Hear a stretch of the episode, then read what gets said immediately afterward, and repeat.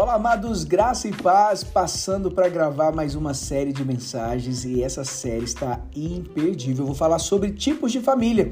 Você sabe em qual tipo de família você está inserido? Você sabe o que é, né, o que são ou quais são os tipos de família? Então, nesta nesta série de mensagens eu quero apresentar você. Mas antes, eu quero que você é, passa a me seguir lá no Instagram, lá no Spotify, que você compartilhe esse podcast com o máximo de pessoas possível. Hoje, na primeira, no primeiro é, episódio, eu quero falar um pouco sobre família. Você sabe que, apesar da história, seja familiar, geracional ou territorial, não determinar obrigatoriamente o caráter de um indivíduo, ela exerce de alguma forma uma influência que não devemos subestimar. Você sabia que parte significativa dos traumas vivenciados por nós tem origem na família? Sim, tem origem na família e nós precisamos ter consciência disso. Amados, a família contemporânea hoje vem sofrendo um abalo nas suas estruturas que tem afetado todos nós diretamente, principalmente a igreja. O pastor Cote fala algo muito interessante. Ele escreveu em um dos seus livros, ele disse o seguinte, abre aspas, a real situação da igreja é sempre um reflexo do que vem acontecendo na família. Partindo da premissa que a família é a célula da sociedade, o que temos hoje é um gigantesco câncer social. A família está acabando, é o que declara o psicanalista francês Charles Melman numa matéria à revista Veja. Ele diz: assistimos a um acontecimento que talvez não tenha precedente na história, que é a dissolução do grupo familiar. Pela primeira vez, a instituição familiar está desaparecendo e as consequências são imprevisíveis. Fecha aspas. Olha, hoje nós somos bombardeados diariamente por inúmeros mecanismos malignos e enganosos, no sentido de que a família está cada vez mais afundada no caos. Se olharmos para a história contemporânea, vamos verificar que a família americana era para nós o maior exemplo. Na família ocidental, exemplo era a família americana, mas a partir da década de 60 ela entrou em decadência. Cada dia que passa está caminhando rumo ao caos. Tudo começou com a descriminalização do adultério e a famosa cultura do divórcio, que foi seguida de uma cultura do não casamento, ou seja, do sexo livre, das drogas e rock and roll. Esta cultura se propagou mundo afora, tanto que os heterossexuais não querem se casar, ao passo que os homoafetivos estão lutando para adquirir o direito ao casamento uma geração de adolescentes grávidas, agigantando-se aí também a sinistra indústria do aborto, onde milhões de crianças têm sido assassinadas pelas próprias pessoas que mais deveriam aceitá-las. Amados, tudo isso tem produzido um aumento exponencial das desordens psicoemocionais. A perda dos vínculos existenciais elevou exorbitantemente os índices de abuso e violência.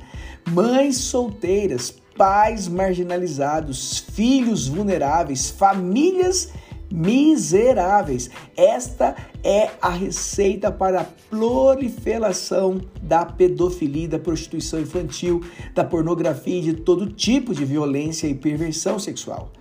A nossa sociedade caminha a passos largos rumo ao caos.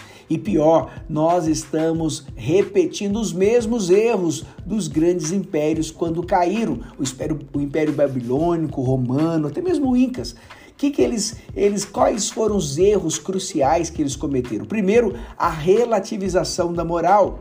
Relativizaram a sociedade, né, os fundamentos dessa sociedade estão sendo banalizados, pecado é banalizado, família é, é, é, é banalizado, não existe mais honestidade, tudo é relativizado, a moral é relativizada. Há também, houve nessas, nessas esses grandes impérios, a, a ideia ou a proliferação da perversão sexual, né? a animalização do sexo, uma cultura hedonista né? do prazer em detrimento do casamento, o prazer pelo prazer, onde os relacionamentos se tornam descartáveis. Outra situação que levou esses impérios a caírem foram as per a perda dos vínculos familiares. Quando uma massa cri crítica da sociedade encontra-se desconectada dos relacionamentos existenciais, desconhecendo quem é pai, mãe, marido, esposa e filhos.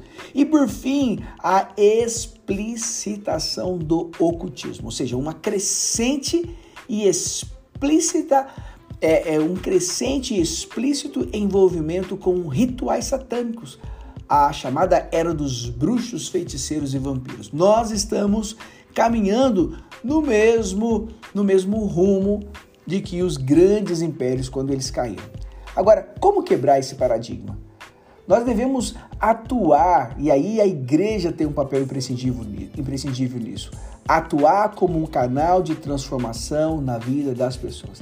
Este e este é o grande desafio da igreja: ser um canal de transformação pela palavra do Senhor.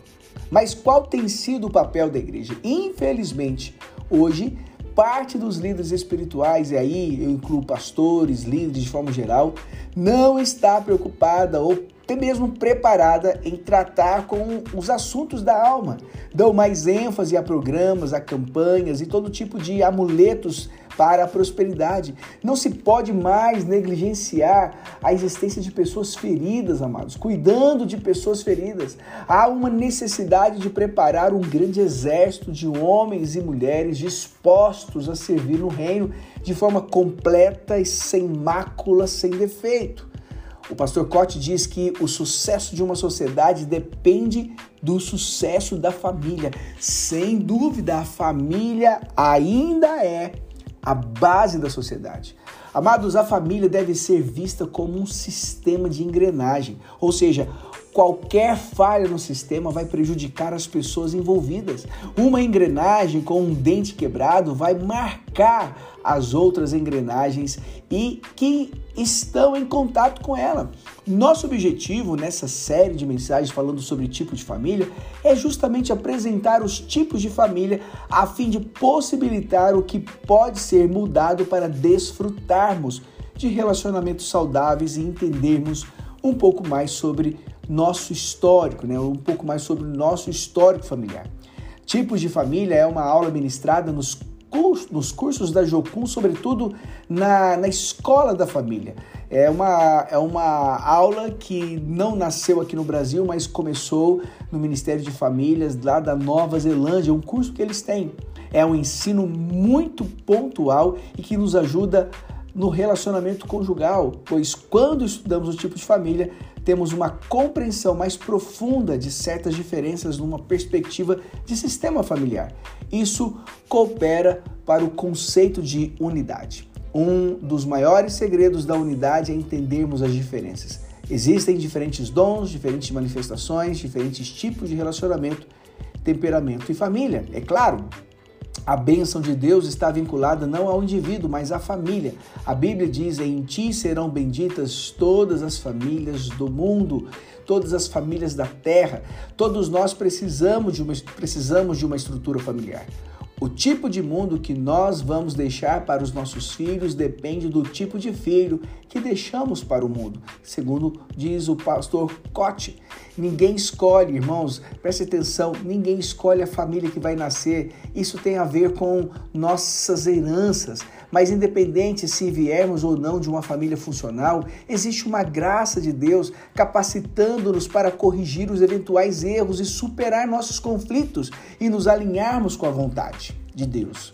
Entender o nosso sistema familiar e o dos outros nos dá uma perspectiva muito melhor para mudar nossos conflitos. É muito importante o conceito de maturidade. Podemos encontrar esse conceito quando Paulo literalmente resume todo o seu empenho ministerial, dizendo para que apresentemos todo homem perfeito em Jesus Cristo por inteiro, seja maduro, completo.